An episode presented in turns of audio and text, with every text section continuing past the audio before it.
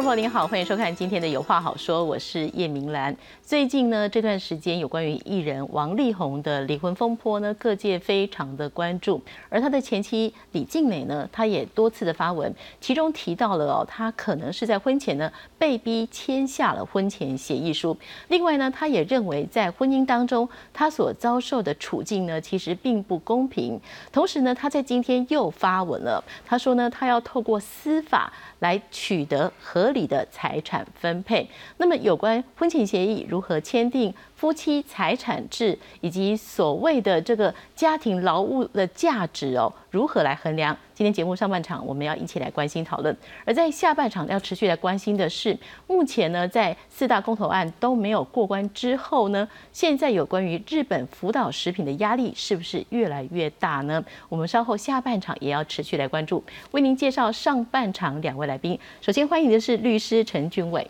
大家好。是欢迎，也要欢迎妇女新知基金会董事陈文威。大家好，我是陈文威。是我们今天就来看哦，在这一起的名人的婚姻离婚风波当中，除了大家关注哦他们的婚姻状况之外，当然我们也透过他们的婚姻状况了解到一些长久女性所面对的处境。来看下面的 VCR。以后请大家多多照顾照顾我。我们的一家一二零一四年，王力宏和妻子李静蕾十指紧扣，向歌迷宣布即将当爸爸的喜讯。不过，先前王力宏证实两人已经离婚。事后，李静蕾更在网络上发出将近五千字的长文，不但指控王力宏出轨招妓，里头还提到他被迫签下不对等的婚前协议。八年的婚姻，他大多是在备孕和怀孕当中度过。他放弃工作和人生，在家带三个孩子。李静蕾认为，全年无休的家庭主妇是家中的重要支撑，应得的报酬不该是施舍或赠与。听到这段话，不少全职妈妈心有戚戚焉。问题是，假设婚姻走到末路，在法律上是不是对全职妈妈比较不利？今天要跟他清算他的赚的财，婚姻当中他赚的财产的时候，我可以分到这个部分的一半。实质上来讲，其实我对家庭，我觉得对家庭主妇跟家庭主妇的保障还是不足的，而且特别是赡养费那一块，他们放弃他们的工作，放弃他们的职业的生涯的进展，然后去支持另外一个人的工作的这个机会成本，我们目前法律是没有任何的一个正面的一个补偿的评价。家务劳动的报酬该如何计算？二零一七年。前立委李丽芬以劳务项目和比重计算出家庭主妇的月薪为四万五千元。遗憾的是，实际上家庭主妇根本拿不到半毛钱，这也让他们在家中的地位往往居于劣势。究竟该如何正视家庭主妇的付出？政府要做的恐怕不只是宣导家务分工就能解决的。记者许春凤整理报道。我们从这对名人夫妻哦，他们从结婚到离婚哦，这个过程中目前还在持续的发展。那大家看到了所谓夫妻的财产哦，到底应该要怎么分配？目前相关的法律是怎么规定呢？我们先来看一下啊，在现在民法有规定哦，就是夫妻得于结婚前或结婚后，以契约就本法所定的约定财产制中选择一个为其夫妻财产制。那其中一个是法定财产制，如果夫妻未以契约订立夫妻财产制者，除本法另有规定外呢，以法定财产制为其夫妻财产制，也就是你没有去选的话，就是法定财产制。那么如果你要去选，有两种选择，一个是呃共同财产制，一个是分别财产制。共同财产制就是夫妻的财产跟所得，除特有财产之外，合并为共同财产，属于夫妻共同共同共有。那么分别财产制就是分别财产，夫妻各保有其财产的所有权，各自管理、使用、收益及处分。我首先请教一下文威哦，就说其实，在台湾，呃，就我身旁的一个朋友来讲哦，其实大家讲到婚姻哦，在会说，哎，我们先来签订，我们约定，我们到底夫妻的财产分配哦。因为一定不会想说会走到离婚，那所以好像觉得这个东西是不需要谈的。那我想我们看到的状况就是大家不会去谈，可是，呃，现在的离婚率是越来越高了。那当走当走到那一步要谈这个的时候，是不是就分外的其实更无法去理清楚？是对，我觉得主持人讲的完全没错。那其实。刚刚主持人已经提到很关键，就是我们说结婚结婚，那个婚这个字本身就是一个女，再加一个昏头的昏，所以在那个爱情很美好的状态下，大家想象，如同这个李静蕾说的，我们是要在一起一辈子，所以大概很难去坐下来说，我们去把这个财产的事情，将来家务劳动怎么分配谈清楚。那也导致于说，其实多数的个案，我想待会律师可以补充，就是说个案真的走到行不通的时候，就必须回到我们民法上刚提到的这些规范。那其实这个其实我们就是妇女心知一直在这边主张的，其实是说我们认为婚前的好好的去做一个沟通，这个沟通的范围包括大家对财产的分配是什么样的想象，这个范围是什么，以及大家对于家是什么样子，这个劳动的状态都要一并的纳入考虑。那另外还有一个可能要稍微补充一下，就是说我们现在民法除了刚刚提到就是最常见的财产制，待会律师肯定会提，但是就是民法上面其实有一个蛮好玩的东西，它也是一定要事前约定，就是所谓的自由处分金。这个自由处分金，其实我们吴宁就把它想象成是一个，就是一个零用金。那这个零用金对于家庭主妇来说，其实是至关重要。就说我不用每一次我有什么需求的时候，我得要伸长手跟你要。那所以如果这个东，但这个东西它在法律上目前的规范是需要事前去做约定，那你才可以去主张。那所以傅女心在这边也会说，我们认为就是所有这些刚我谈的所有事情，最好是能够两个人在婚前就坐下来好好的谈。那这个也可以一方面作为一个讨论过程，就知道对方是不是合宜的伴侣。另外一方面，也是一个在事后在救济解决的时候，比较不会弄得这么严重或撕破脸的状况。是，不过就是律师，您从实务呃工作经验来看啊，其实我们会说，其实男女双方在要进入婚姻的时候，有时候他稍微还是会有一些经济条件的不平等。对，那比较优势的那个对方，可能就是。呃，可能也会透露说，那是不是这个是我比较会赚钱？嗯，那可能你的主张是不是不应该这么的多？所以。也许就像李金莲说的，他在婚前是有签婚前协议，对，但这个婚前协议对他来讲也未必是他真的觉得可以的接受的，只是说他还是想要走入婚姻。对，嗯，其实主持人刚刚讲很好了，我回应那个文威讲的话，其实夫妻关系我们常常说，夫妻是要白头偕老啊，你要白头偕老，那你一定要针对你未来的过去、现在、未来，你一定要做规划，所以。依照我们食物，我会把它怎么切？结婚前、结婚中，还有结婚后。结婚前你就要约定好财产制，就刚刚主持人说的，你到底是要分别，嗯，你的是你的，我的是我的，哎，还是共同，我们两个一起来，不要去计较，还是第三个，你什么都不约定，就是法定财产制。其实全台湾大概九成以上，大概都是走法定财产制哦，就是离婚后我再往前去算结婚中的钱，然后均分，好，所以结婚前这一段你要先约定好。你到底是哪一个财产制？那结婚中就是文威刚刚讲的，我们民法规定在一零一八之一叫自由处分金，哎，它就是家事劳动权的一部分。这个部分是要另外去约定才有的。呃，实物上面可能我们会说，其实这是可以共同一起在一个婚前协议去约定好的吧。对，因为其实就是实际上面你要能够去主张这个部分，你最好就是能够拿出一个证据嘛，否则就是没有那个约定的话，其实法律上现在是不允许事后再去要求的。应应该是说事前你先约定当然是最好，在在你还没有进入婚姻之前，你先约定好你未来婚姻中的家事劳动要怎么分配，比如说先生去外面工作，对，那家里的家事总要有人来处理嘛，小孩子总要有人育儿嘛，那这个费用必须要有。啊，这个太太的角色在里面嘛，好，所以说不管你是事先约定，或者是后来你做太太做了一阵子之后，发现哎，怎么我做了这么辛苦都没有钱，那他到法院去起诉或申请调解，其实都可以的哦。然后当然离婚后就是处理，我刚刚讲结婚前、结婚中、结婚后，结婚后就是剩余财产分配。嗯，所以我回到刚刚主持人讲的。哎，那我婚前是不是把所有东西都约定好，可不可以？很困难。哎，这是一个好问题，因为台湾的法院的实务是说，婚前协议你只能约定到离婚之前。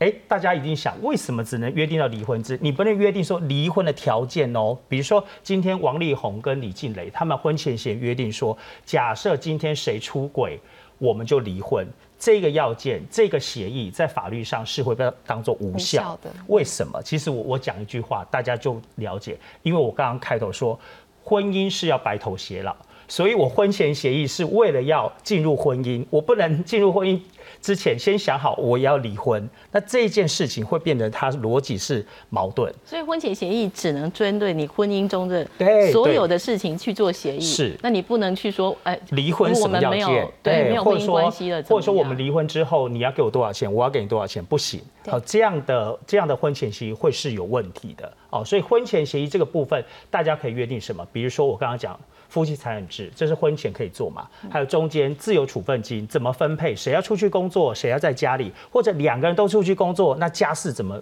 怎么办？小孩子谁养？哦，这个都可以约定，甚至连子女的姓氏啊，因为但现在不是说一定要姓爸爸哦，其实是可以姓妈妈的哦。这件事情都可以在婚前协议处理好。那唯独你在事先你先谈好这样的东西，你进入婚姻，你才可以稳稳当当。所以您确实会看到，就是有个案来找你，当事人来找你说，哎，这是我们签好的婚前协议，请帮我们看看咨询一下。那大概大家谈的就是，呃，财产怎么分，家事怎么做，然后孩子怎么管，是这么详细的婚前协议吗？其实我回答主持人问题，其实婚姻就是处理三个，第一个你们婚姻的持续维续性哦，你们这个婚姻要维持，你们要住在哪里嘛？好，你们要怎么样维系你们感情？所以这一件事情你们要约定。第二个，如果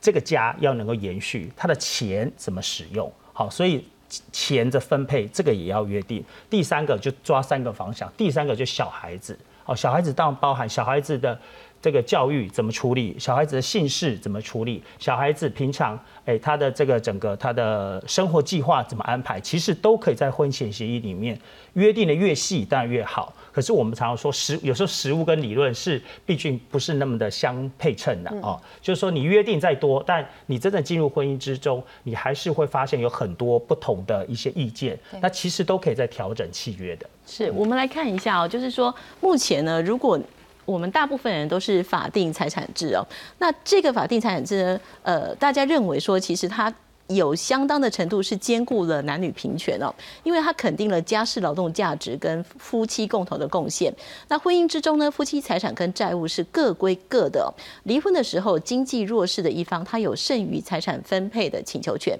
我们下面哈有一个简单的算法，就是如果甲跟乙在婚姻当中，他们的婚前财产甲是一百万，乙是六百万，那么婚后财产呢，甲是一千万。婚后的负债是五百万，那甲呢？他的剩余财产是五百万。那乙他婚后财产是一百万，婚后没有负债，他的剩余财产是一百万。所以如果他们要离婚的话，是看剩余财产哦，就是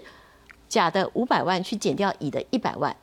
他们有剩余财产四百万除以二，两百万，那就是说乙方呢可以跟甲方请求两百万元。请问一下吴威哦，就是我们在、呃，因为我们这边可能会有很多的女性当事者是来寻求协助哦。通通常对于这样子的一个剩余财产请求权哦，他们所遇到的比较大的问题是什么？好，其实就是蛮有趣的嘛，就是要么就很有钱。那很有钱的人就当然就会严重的争产。那但是你要回到这个钱的来源是什么？比方说，就是如果比方这个律师一定也知道，就是如果他是婚前就取得财产，或他是来自于父母亲，豪门里面常常是来自父母亲，或他可能事情已经把它用脱产，用别的方式去处理的时候，会使得这个分配其实还是看得到吃不到。就是说律师在主张的时候就会蛮辛苦的。那更何况，其实我们多数接触到案例不会这么的富有，那反而是说，哎、其实双方其实没有这么多的财产去共同分配，尤其现在其实大家的薪资都没有这么高。那其实对女性来说，她可能是先前会愿意做所谓爱的劳动，是因为她也评估自己出去赚钱跟照顾两个孩子的托育费用比起来，好像不划算。可她在这中间无形减损掉她可能。可以共同去取得的一些费用，这个部分都不会被计算。我们其实常常讲一个笑话，就是说，哎，先生拿回家的钱是买鸡肉的钱，但是他喝到的是鸡汤。嗯，这个鸡肉加水加盐巴，再加上柴火，它不会自动变成鸡汤。那这中间发生了什么事？那这个其实就是妇女心智一直想要去推的，就是关于这个家务劳动，并不会因为他是在家育儿，所以外观上好像没有贡献，但其实它是完全 support 这个家庭很重要的依据。是，或许律师可以再跟我们讲一些个案，他在请求这个剩余财产分配的时候，感觉好像很简单哦对，可是真的双方当事人坐在这边，或者是透过律师在主张的时候，那个常碰到的问题是什么？其实问题很多，我我只能说，所有的婚姻到最后啊，所有的离婚案件到最后，就是在处理财产跟小孩子的侵权，好，或者俗称的监护权。是好，那小孩子侵权，那当然，也许又花更多时间，因为它涉及到是人的问题。就算他有签婚前协议，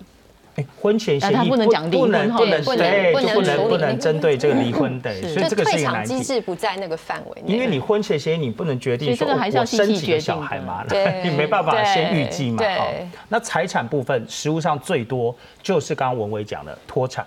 好，那如果今天我知道我要离婚的，那我一定财产开始转移，或者甚至有的人他从，因为我处理过一个诉讼，两方都是投资高高手哦，他们台面上的钱大概可能几十万、呃几百万，台面下上亿、上千万，你两方都是投资高手，他们都有非常多的账户，所以这时候你在法庭上就是大家尔虞我诈，哎，谁要主张剩余财产分配？万一我的钱比较多，那怎么办？我得跟他分配。好，那如果我主张了，当然是我会申请剩余财产分配请求的前提是，我觉得他钱比我多嘛。我才要主张说我来分配你的钱嘛。好，反正结论就是最后你主张剩余财产分配的结果，两个人要平均啊，这样才公平。好，所以我要补充，其实现在的离婚诉讼在实务上大概九成都是调解调成功。嗯，好，调解是一个离婚诉讼一个非常重要的一个关键，这也是我在实务上我常常跟我当事人讲，我虽然帮你写起诉状递到法院，我要。提起这个离婚诉讼，可是法院会花很多很多时间去进行调解。为什么？因为就是这个问题，财产的部分到底水面上、水面下，大家讲不清楚，然后谁要主张，谁不主张，有很多问题。所以其实调解大家就摊开来哦，就像我们做这样的桌子，有调解委员，男方女方，大家讲白了。好，如果今天真的要结束这段婚姻，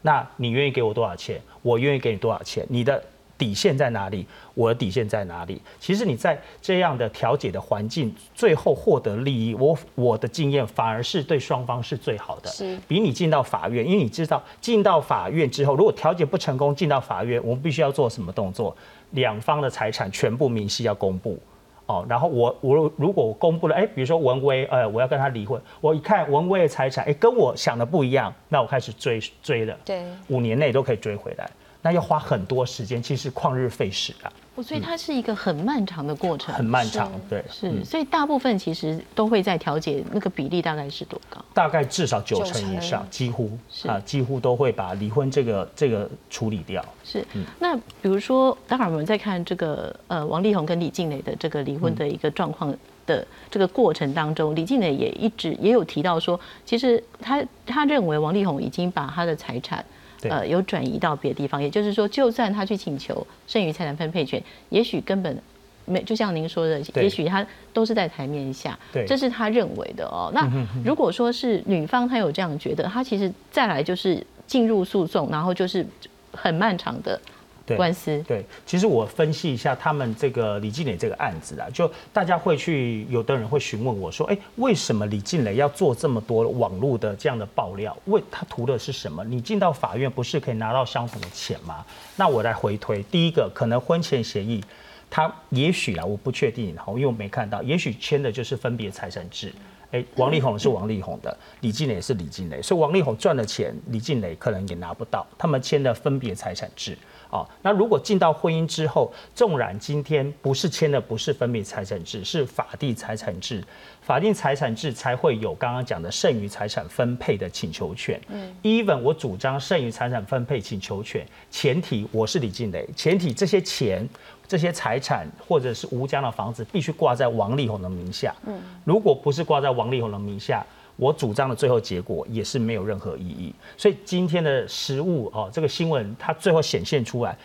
果不其然，这一栋四亿的房子它是挂在宏生文化的名下。那宏生文化的负责人是王妈妈嘛哎，是他的母亲。所以最后结果就变成李静蕾她。进法院的结果，他没有办法主张到任何的财产。那这栋房子他住在里面，他必须要离开，所以对他来讲，他觉得可能心理上不是那么的舒服啦，所以他只好用非法律的方式啦。那但是我们还是要跟大家讲，就是说，其实你不管怎样，你婚前协议，你财彼此的财产，你把它调查清楚。那婚姻当中，你应该找。呃，这个双方呢，大家好好下来谈。如果任何争议，应该好好下来谈。那如果一个婚姻当中产生这样尔虞我诈，我觉得会比较辛苦一点的。是，我我们也来看一下，就是说，当然我们在谈说，呃，林建言他认为说，其实他是高知识分子，然后他的如果出去工作，应该也是一个高报酬哦、高收入哦。那他选择在家庭哦，那所谓的家务劳动到底哦，我们来看的是呃家务劳动的部分哦。就是到底要怎么算？说这一个女性她在家里照顾孩子哦，那她到底有多少的经济价值？我们看到这个是二零一七年一个这个车祸事故，呃，有一位少年他开车撞到了一位陈姓妇人，然后他是头部重创，多处骨折，然后有瘫痪，难以独立行走，也不能举手，要长期休养复健。他认为说，他虽然那个时候是家庭主妇，那事故后无法料理三餐跟照顾家人等等的家务劳动，所以他请求是每个月基本工资二点二万元计算，总共是二十四点二万元，不能工作损损失。那在二零二一年哦，法院才认定说，这个就是从事家务劳动，纵使他没有收取报酬。但是呢，他从事的家务劳动呢，跟社会在社会上还是具经济上的价值，所以是判准的。所以，请问，请请问一下文威哦，就是说，女性朋友们在这个家庭当中，大部分都是在呃家里操持家务的那位哦。那对于这个家务劳动哦，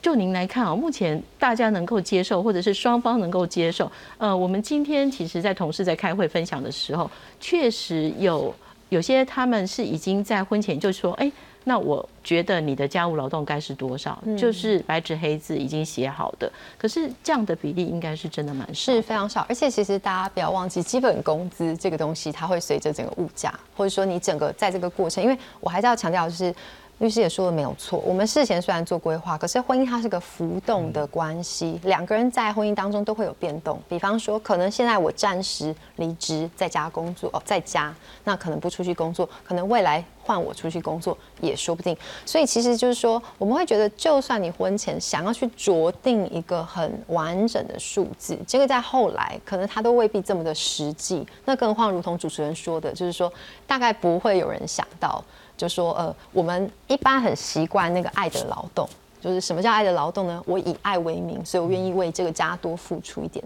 可是等到真的不爱的时候，那个。又其实它是有经济的一个利益在里面，那所以这件事情到底怎么去处理？我想很少人会事前就去想到这个。那其实我们新知的话也是非常肯认这个法院的这个判决嘛，因为它算是非常前进的，就是说，而且这个判决有趣的地方是说，当然她是一位妇女，所以她才会有这个家务劳动的支付。可是其实蛮好玩，每次看判决，律师应该有感觉，要钱的时候就是把人放在。那个天平上面称一称，到底它是多少钱？那所以我们会觉得说，还是蛮肯认啦。然后就说，至少这个判决它是很有实质上的一个意义，使得说，哎，其实我虽然外观上没有财务进账，可它其实是。负担一个很重要的社会或是家庭支持的一个基础是，所以律师在您看到就是呃，当事人会请求他的家务劳动把这个计算进去吗？诶，老实讲，实务上真的很少这样的判决，所以刚刚文蔚讲没有错，这是非常非常进步的判决哈。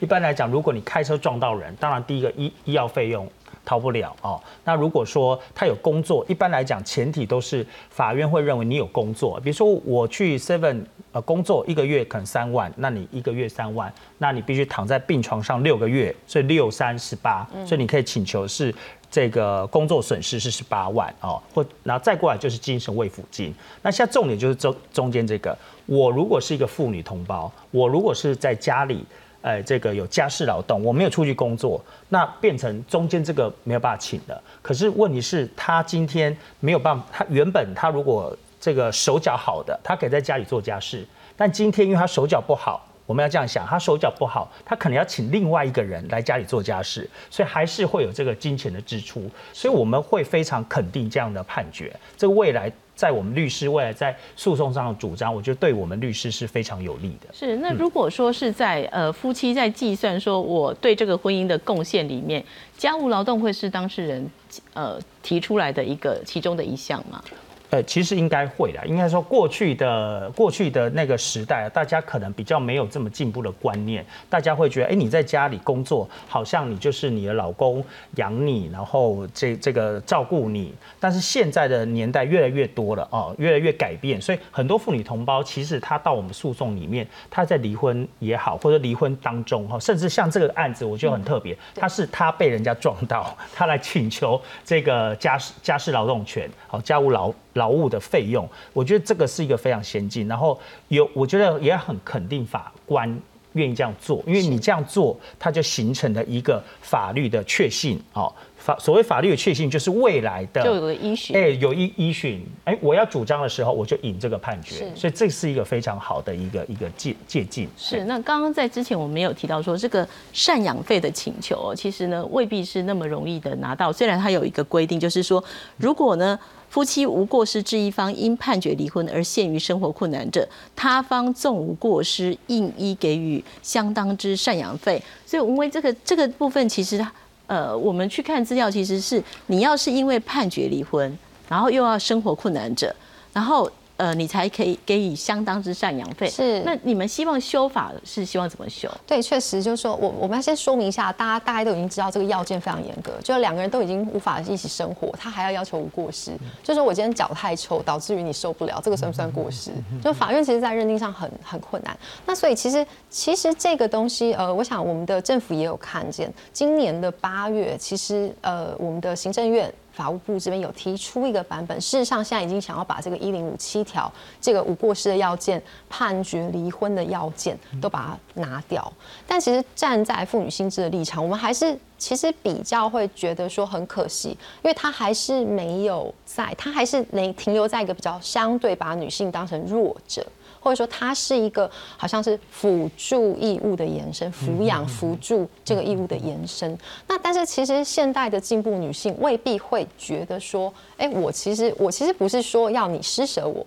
事实上，我我们要主张的事情还是回到说，哎，我们现在是共同的有一个对家的经营，一个好聚好散的状态。所以，我们的整个配套是比较想要回到，它也比较贴近当代，就是女性其实普遍教育程度很高，她也很难有一个状况是说真的陷于生活困难。所以，我们会认为说，哎，那呃那个行政院这个版本可能不足。所以我们希望有更多配套，比方说，呃，在请求的那个时效上面，其实过去是短时效是五年，那可能我们反而修法是把它修得更短。我们希望说它甚至是两年都解决，因为如果要好聚好散，刚刚提到一个旷日费时的诉讼，其实是会拖垮人的生活，所以反而这个是一个很进步，就是我们希望两年内大家好聚好散，用这样时效的要求，赶快把这个关系确定下来。然后另外一个是说，呃，其实现在他如果是只是这样子修法，那其实呃，行政院的版本里面还提到，就是说，假设今天这个女性